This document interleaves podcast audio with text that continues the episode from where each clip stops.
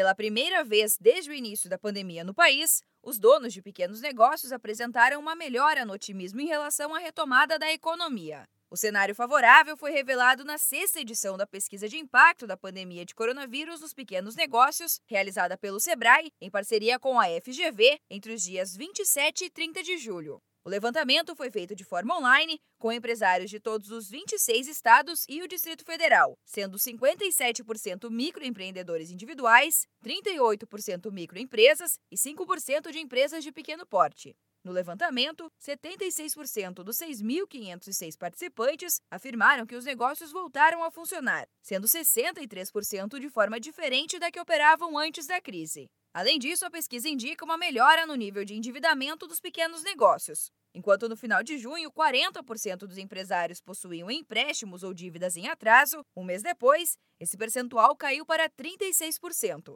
O consultor do Sebrae São Paulo, Felipe Chiconato, fala que manter as contas em ordem é fundamental para a retomada. Manter as contas em ordem se faz necessário nessa retomada, porque é como se fosse um recomeço. Então, ela precisa muito controlar o fluxo de caixa dela, projetar esse fluxo de caixa, para que ela consiga ser mais eficiente com a utilização do recurso.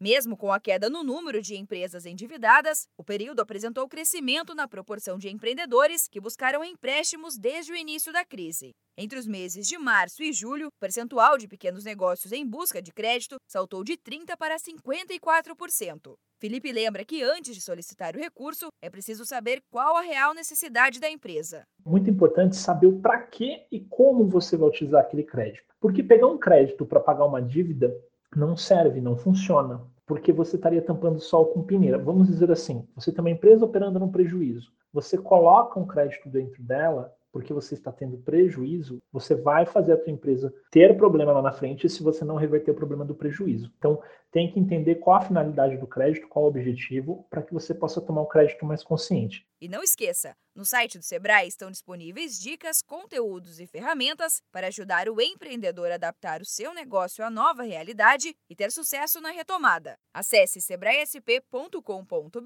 e confira. Da Padrinho Conteúdo para a agência Sebrae de Notícias, Giovana Dornelles.